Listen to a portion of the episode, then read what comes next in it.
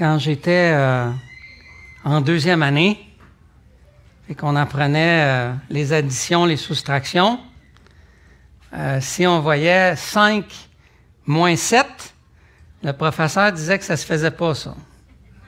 Parce qu'évidemment, on n'était pas rendu là. Puis là, un peu plus tard, on arrive au secondaire, puis on fait des 5 moins 7. Hein? Et puis là, on nous dit, par exemple, on ne peut pas diviser par zéro au secondaire. Mais là, tu arrives au cégep. Puis là, on t'apprend qu'il y a une fonction mathématique qui permet de diviser par zéro. Les limites. Et puis là, on réalise qu'en fait, les mathématiques qu'on a appris toute notre vie reposent sur un système. Un système de calcul qui a été développé. Et en réalité, on réalise qu'il y a d'autres systèmes de mathématiques qui existent. Et là, mon cerveau était rendu top. J'ai là. Et, euh, mais les professeurs allaient encore plus loin. On parlait de théorie des cordes, etc., etc. C'est des concepts hyper flyés que à peu près Albert Einstein puis deux, trois personnes peuvent comprendre. Rien se contredit dans tout ça. C'est juste de plus en plus complexe. Mais parfois dans la vie, ce sont les choses simples qui parlent les plus fortes. Et je pense que le psaume 1, c'est ça. Le psaume 1, c'est écrit dans un langage extrêmement simple. Mais la portée des mots qui est là est d'une profondeur infinie. Et c'est ce que j'aimerais qu'on regarde ensemble ce matin. On va le lire et on va prier. Heureux l'homme qui ne marche pas selon le conseil des méchants, qui ne s'arrête pas sur le chemin des pécheurs, qui ne s'assied pas sur le banc des moqueurs, mais qui trouve son plaisir dans la loi de l'Éternel et qui médite sa loi jour et nuit.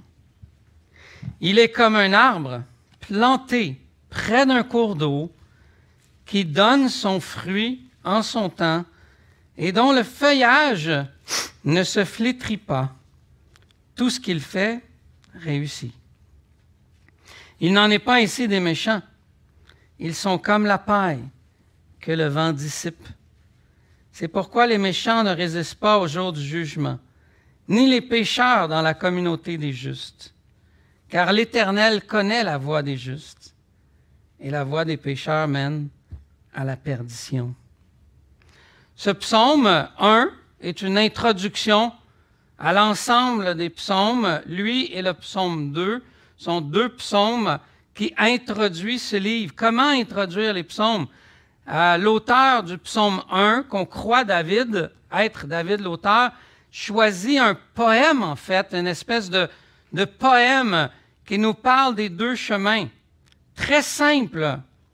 Et nous amène à comprendre qu'en fait, il y a une voie qui mène à la félicité éternelle et une qui mène au jugement.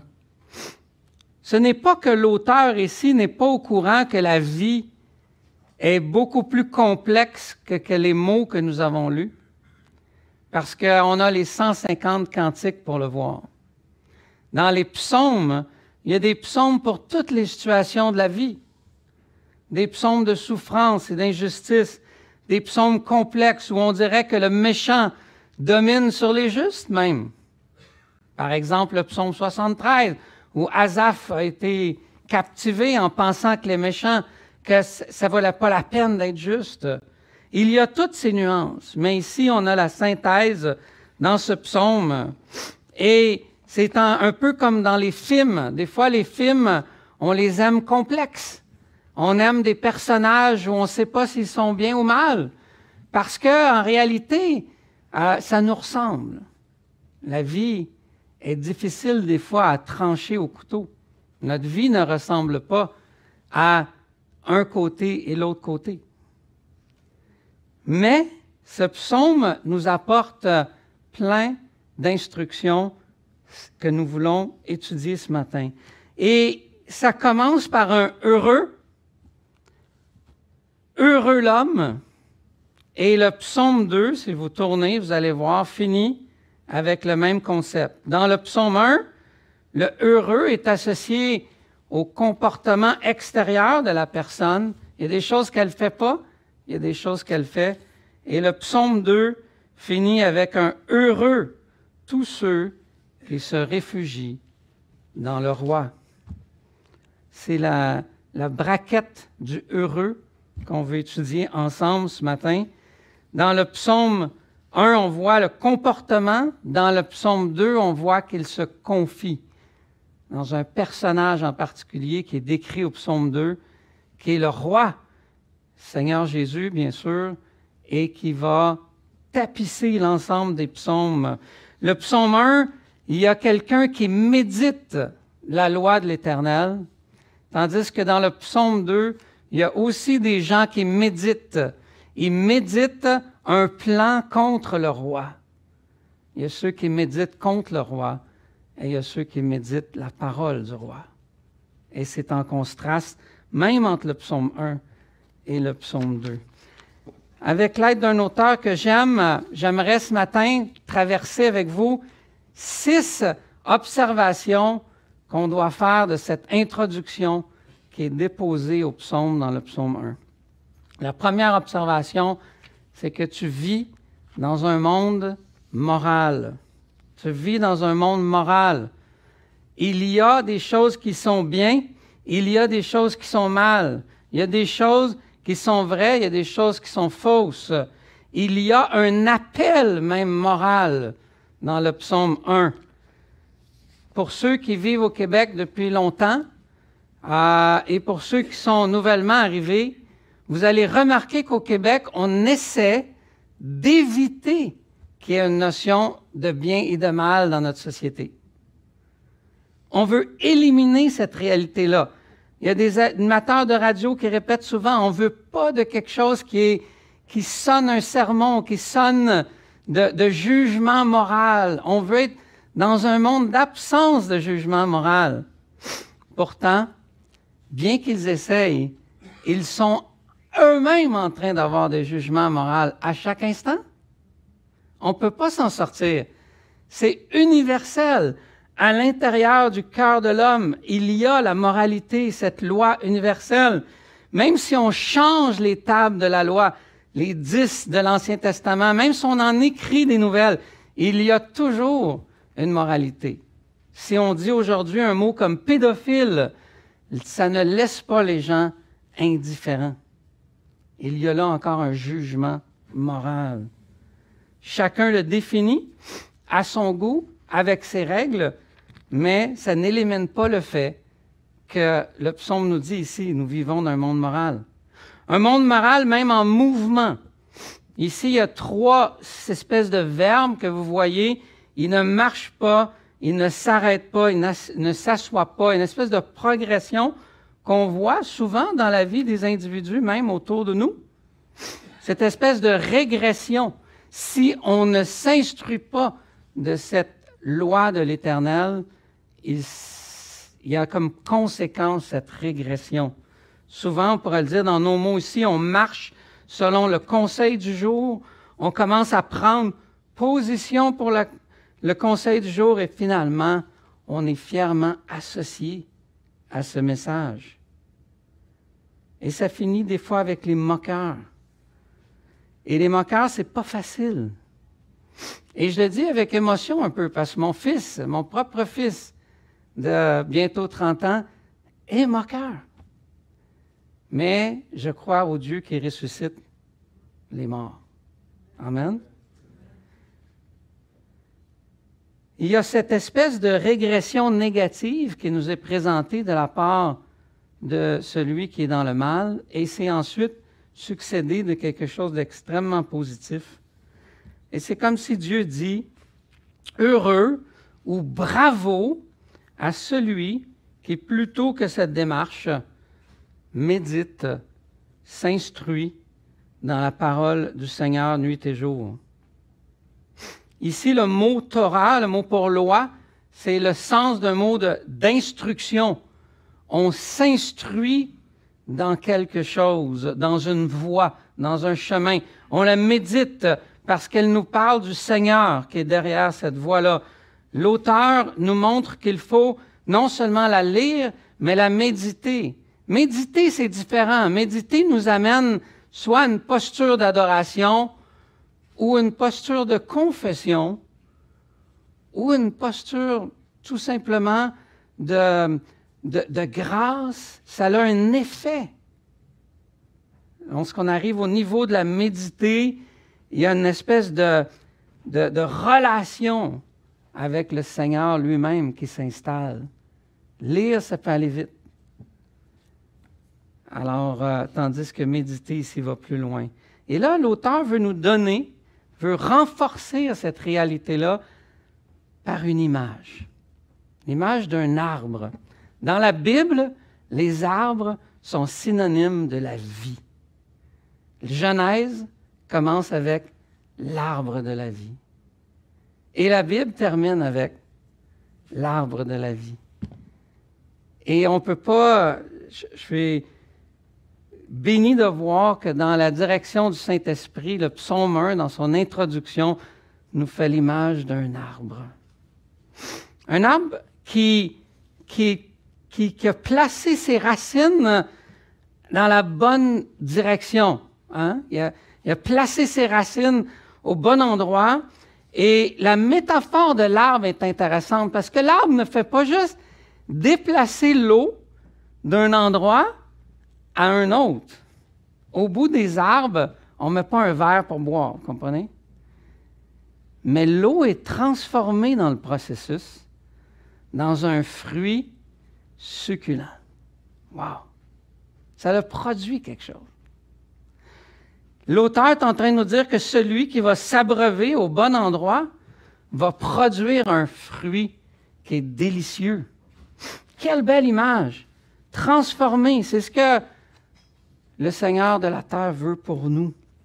Transformer dans un fruit de manière à ce qu'on puisse traverser même les déserts parce que son feuillage ne flétrit pas. Il est capable de traverser les circonstances de la vie qu'on pourrait appeler des déserts, des moments difficiles, des épreuves.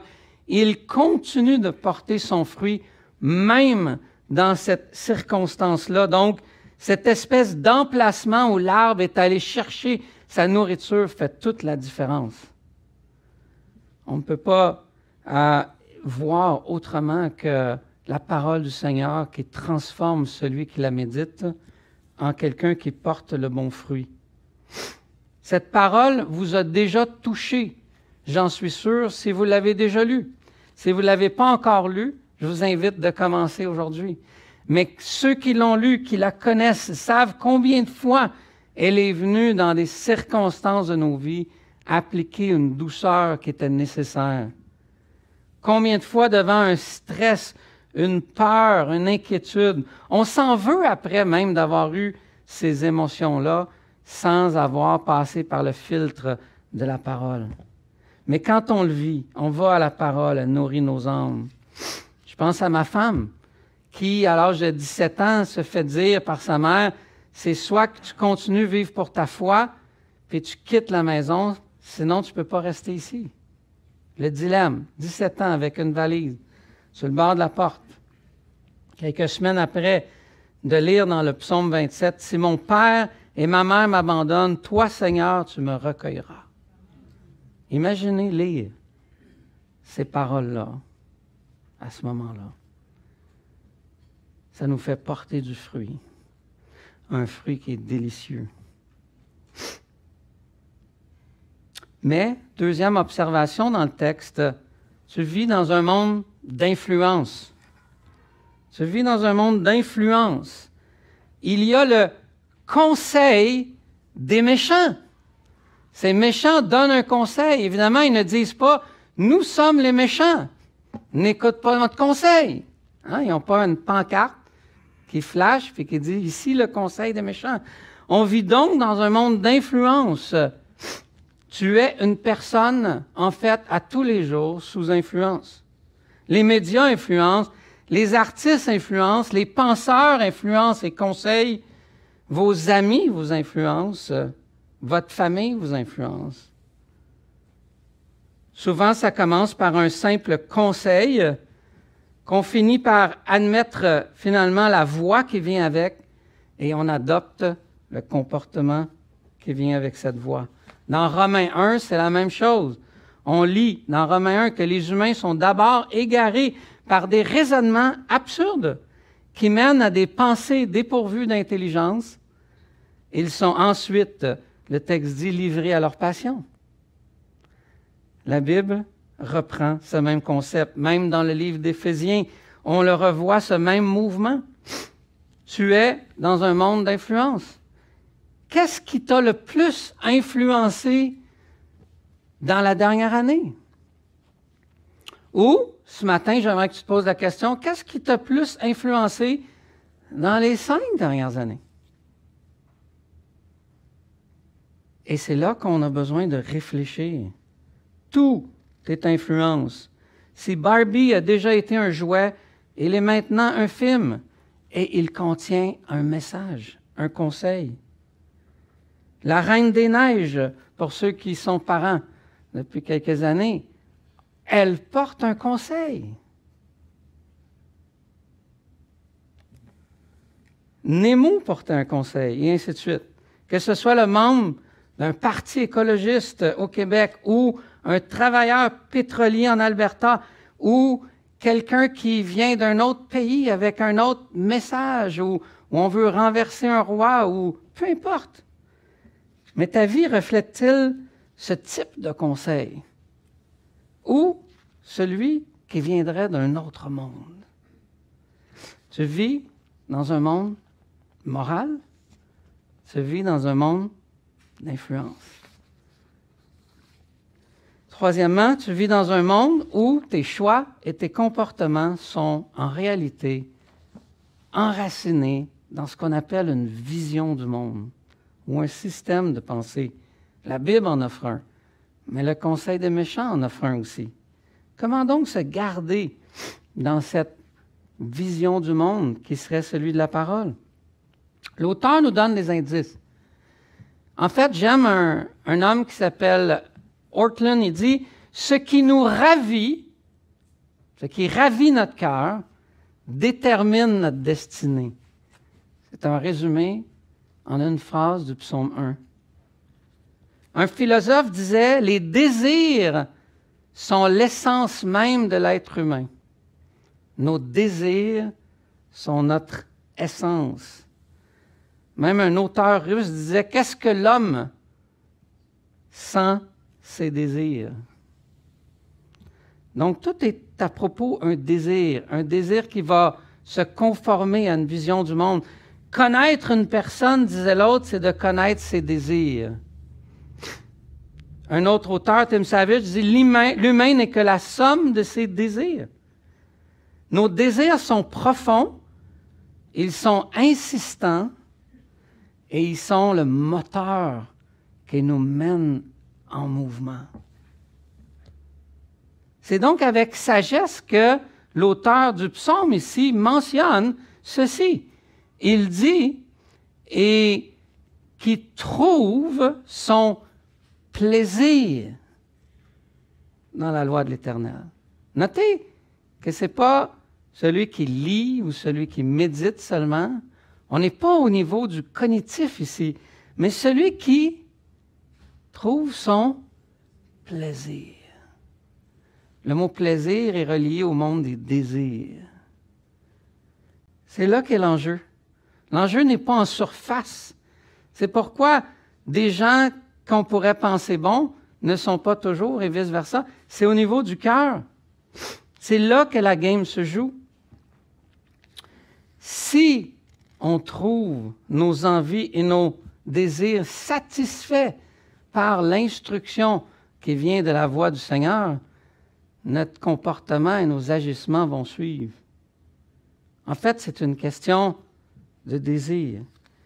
Et le psalmiste est en train de dire indirectement que toute autre source d'eau pour nourrir l'arbre qui ne serait pas cette instruction-là ne mènera pas à la satisfaction. Les gens autour de vous se lèvent du lundi au samedi et peut-être même dans cette salle ici, se lèvent avec un sentiment d'être insatisfait. Il s'en rend pas compte, mais il l'exprime par leurs paroles et leurs gestes. Le monde a commencé comme ça. Jour 1, quand le serpent, c'est-à-dire celui qui influence, Satan ici dans ce cas-ci, dit à Ève, mange et tu seras satisfaite. Dieu t'a placé dans un jardin et si tu suis son conseil, il va te manquer quelque chose et tu ne seras pas satisfaite. Non, on ne parle pas ici d'une obéissance extérieure à la parole, mais un délice de l'âme. C'est au niveau du cœur. Et quand le cœur est transformé, l'action vient.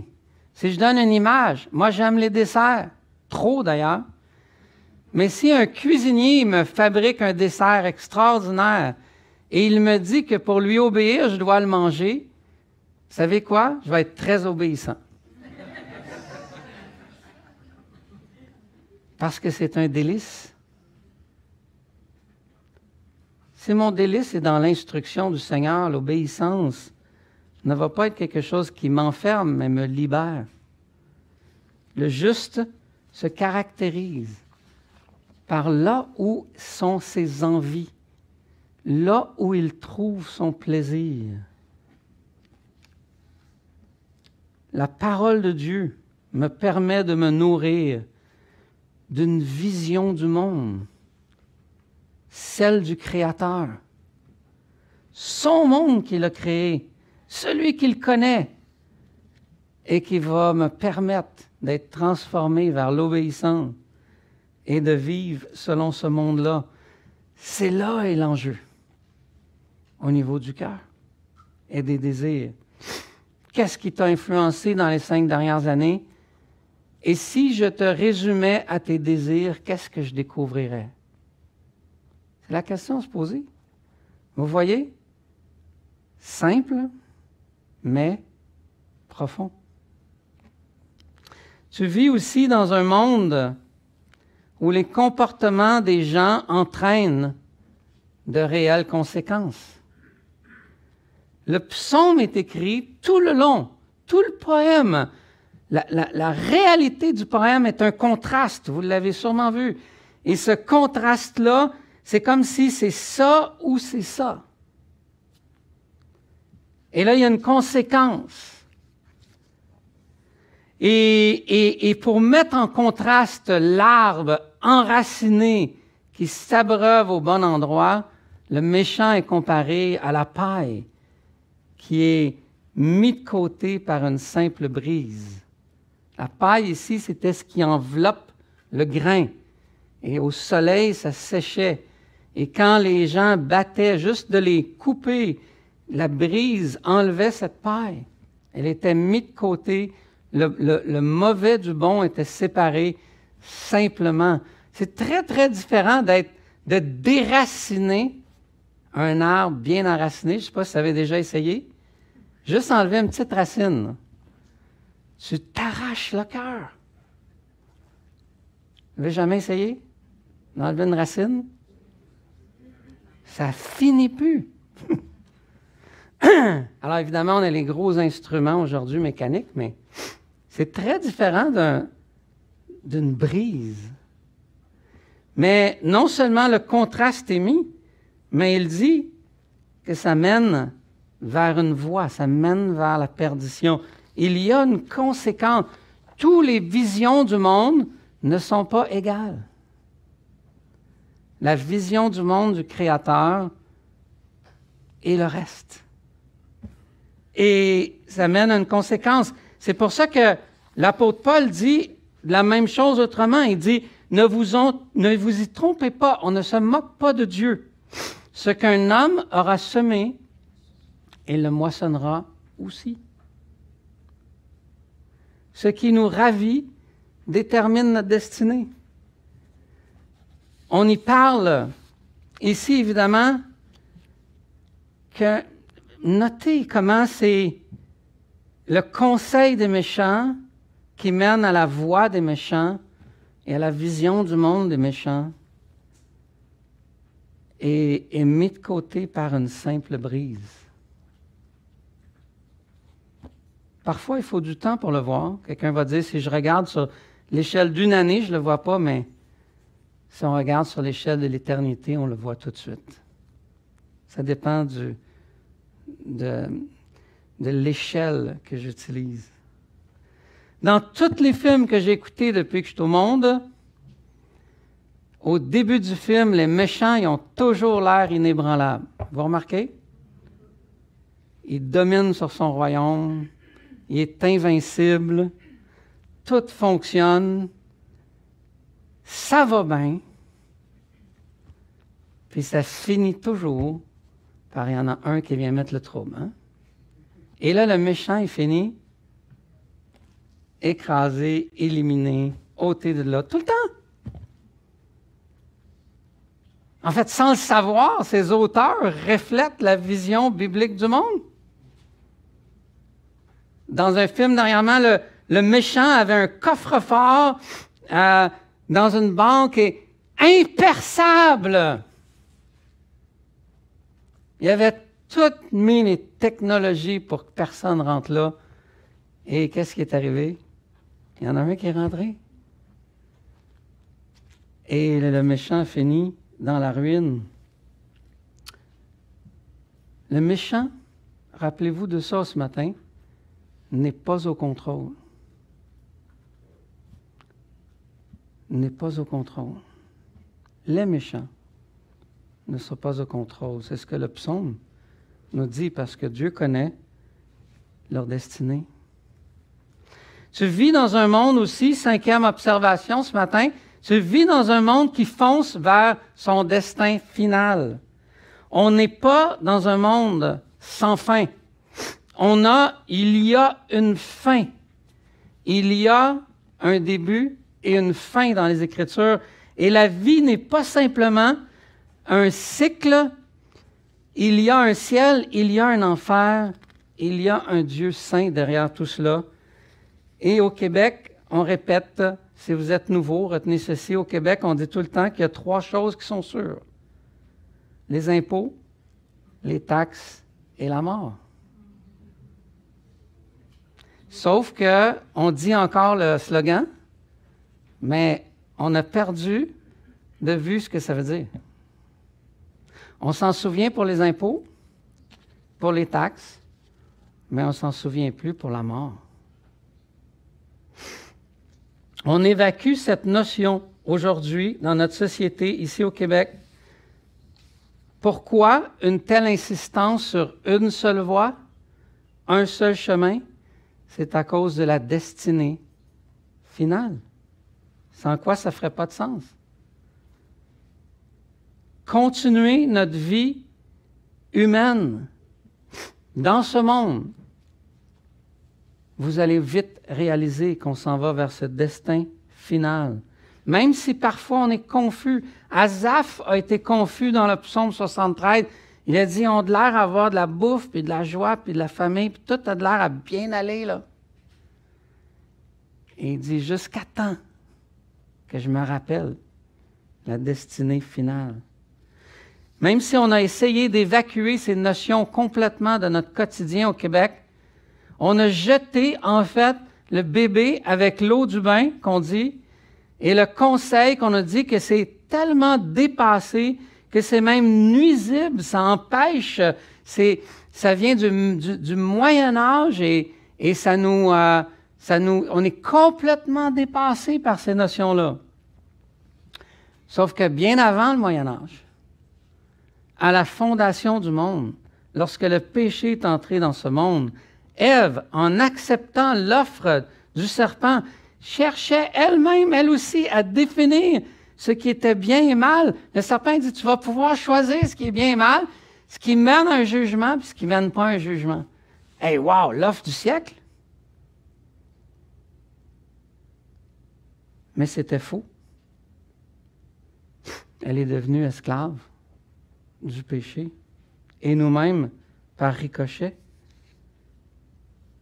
Elle pensait découvrir la vraie vie en éliminant ce qui est mal au jugement, ou du moins de les, mettre dans le coin à des choses qu'on ne fait presque pas. Chercher à éviter de parler d'un monde de valeurs qui mène à un jugement, c'est choisir de faire, de se faire Dieu en reniant la réalité du Dieu ultime. Ce n'est pas inoffensif d'éliminer ces notions de notre vie. Dieu ne les a pas cachées. Dieu n'a pas été comme euh, sournois, nous mettre ça dans le coin pour, qu'on soit surpris. Il l'a mis clair. Dieu a toujours été clair depuis le début. Il l'avait dit à Adam et Ève. Il nous le redit aujourd'hui dans le psaume 1. Cette voie mène quelque part. Et aujourd'hui, en fait, le message qu'on veut entendre, c'est que tout le monde est égaux. On voudrait que tout le monde soit égaux. C'est une valeur noble, mais on ne le cherche pas au bon endroit. La Bible nous dit qu'on est tous égaux sur la base que nous avons tous péché. Pensez-y. Qu'est-ce qu'il y a de plus universel que le péché universel? Tout homme a péché. Tous ont péché, la Bible dit, de plusieurs façons. Dès le moment de cette chute, au départ, on est devenus tous égaux. C'est l'universalité du péché, la Bible dit, et sa conséquence et sa destinée finale qui nous est présentée. Et cela renverse, pensez-y, toutes les classes sociales. Ça renverse toutes les hiérarchies. Ça renverse tous les royaumes. Ça nous met tous sur le même pied d'égalité, peu importe nos origines, notre culture, notre ethnie, notre niveau dans la vie. Le péché universel nous rend tous égaux et vers la même destinée. Vrai ou faux? Il n'y a rien de plus universel que le péché universel. Même au Moyen Âge, l'auteur Dante, dans, sa comédie, écrit que même on y trouve en enfer les papes et les empereurs. Tous meurent égaux, dénudés devant Dieu comme des pécheurs. C'est là que l'on trouve la plus grande égalité. Si vous marchez cette semaine et quelqu'un vous parle d'égalité en tentant de changer les systèmes, rappelez-lui qu'il y a une grande égalité auquel il faut faire face aussi. Ésaïe 2 nous dit, Entre dans les rochers et cache-toi dans la poussière pour éviter la terreur de l'Éternel et l'éclat de sa majesté. L'homme au regard hautain sera abaissé et l'orgueilleux sera humilié. L'Éternel seul sera élevé ce jour-là, car il y a un jour pour l'Éternel des armées contre tout homme orgueilleux et hautain. Quiconque s'élève sera abaissé.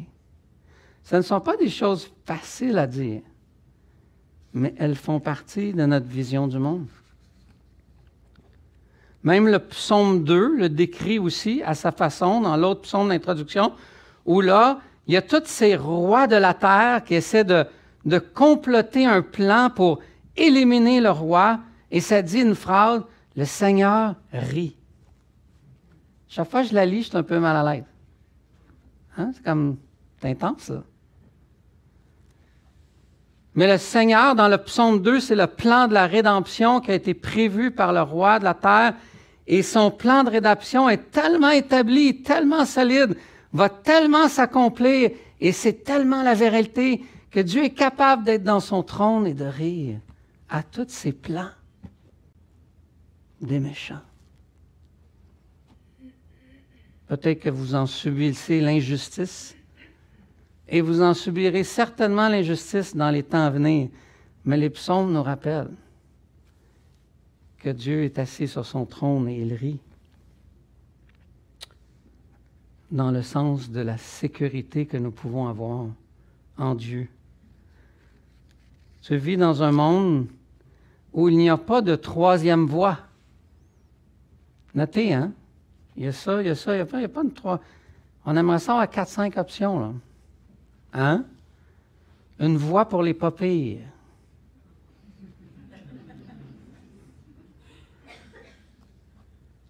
Une, une voie pour les pas trop pires, une voie pour les pas pires. C'est toutes sortes de voies comme ça. Mais tu vis dans un monde habité par un Dieu de justice. Peut-être que tu penses dans ta tête, t'estimes toute la ville de Saint-Hubert, ici, Longueuil, et tu dis, ah, peut-être 80% de méchants, 20% de justes. Hein? Ou les plus pessimistes, non, non, non. 40 de, de méchants, les plus optimistes. Les plus pessimistes, non. 95% de méchants. Le reste de la Bible nous dit ceci 100% de méchants, un seul juste.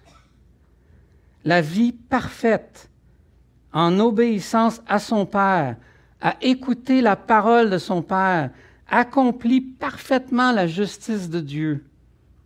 Il a marché sur terre, il est mort sur la croix, et tout ça a été par obéissance parfaite, sans faillir à son Père. C'est pourquoi il offre cette justice parfaite à celui qui la demande. Et c'est là qu'on devient juste. Amen? C'était tranquille, là. Je viens de dire la chose la plus importante. Retenez ça. Si vous partez d'ici ce matin, l'erreur que vous pourriez faire en lisant le psaume 1, la plus grave, c'est de partir et d'essayer d'être juste. Le constat est fait. Nous étions méchants. Nous avons tous écouté le conseil des méchants. Mais par notre foi dans l'œuvre de Christ accomplie pour nous, il est possible de recevoir la justice de Dieu et de se présenter au jugement et de, ne, de pouvoir entendre les mots non coupables non pas par la vie que vous allez mener, mais par celle que Christ a eue sur la terre. Et en prenant plaisir en lui, il va vous faire porter un fruit, la vie du juste, parce qu'il en est la source. C'est lui le pain de vie. Jésus a dit, je suis la vie. Il a dit, je suis la résurrection et la vie. Je suis le pain de vie. Si vous buvez mon eau, vous n'aurez plus soif. Et il veut une relation avec vous. J'aimerais terminer avec ça. Psaume 6, il dit, car l'Éternel connaît la voie des justes. Le mot connaître ici est un, un mot hébreu extrêmement riche. C'est le mot pour connaître jusqu'à même l'intimité sexuelle, c'est le même mot. L'Éternel connaît la voie des justes. L'Éternel connaît le juste. Lorsqu'on a placé notre foi en lui, nous entrons dans une relation où nous sommes dans une relation d'intimité avec le Seigneur de l'univers. Wow! Dieu nous connaît pleinement.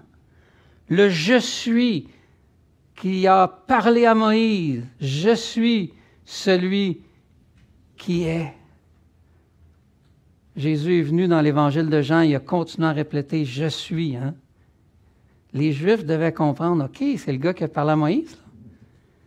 Ce Je suis-là de toute éternité veille sur les justes, connaît le juste, et il te demande d'avoir une relation avec lui où tes plaisirs, tes envies vont être de le connaître davantage. Est-ce que ta relation avec Dieu est rendue peut-être un peu fade, monotone? Tu as besoin de revenir au je suis et de redécouvrir son amour pour être transformé et reporter des fruits. J'ai aucune idée du temps que j'ai pris. Je suis désolé, tu t'arrangeras après. C'est correct. Mais je finis avec cette phrase. Un fameux chant, de Frank Sinatra. Vous avez connu Frank Sinatra? Un chant très connu. Certains vont dire ça me dit rien. Mais il répète cette phrase constamment. I did it my way. I did it my way. C'est beau? Et tout le long du chant, lisez les paroles. Allez lire les paroles sur Internet. Il dit euh, J'avais des choix à faire, j'ai eu des obstacles, on m'a dit de pas aller là, mais I did it my way. Eh bien, c'était aussi le conseil des méchants. C'est mis beau. C'est un chant que tout le monde chante. Tout le monde le chante à voix haute. Mais ce n'est pas la réalité des Écritures. Il y a toujours eu deux descendances depuis qu'Adam, Cain et Abel. Et ça continue aujourd'hui jusqu'à temps que ça mène à la descendance du véritable juste. Rappelle-toi, tu vis dans un monde moral, tu vis dans un monde d'influence, tu vis dans un monde où les comportements viennent d'une vision du monde, tu vis dans un monde qui marche vers un destin final où il y a des conséquences. Tu vis dans un monde où il y a un seul Dieu juste. Prends le temps de réfléchir à qui t'influence cette année, l'année passée et l'année prochaine. Prions. Notre Dieu, que nous puissions ici ce matin, si quelqu'un n'a jamais placé sa confiance en toi, qu'il puisse le faire aujourd'hui. Et sinon, qu'elle peut choisir qu'est-ce qui l'influence afin de déterminer son réel plaisir.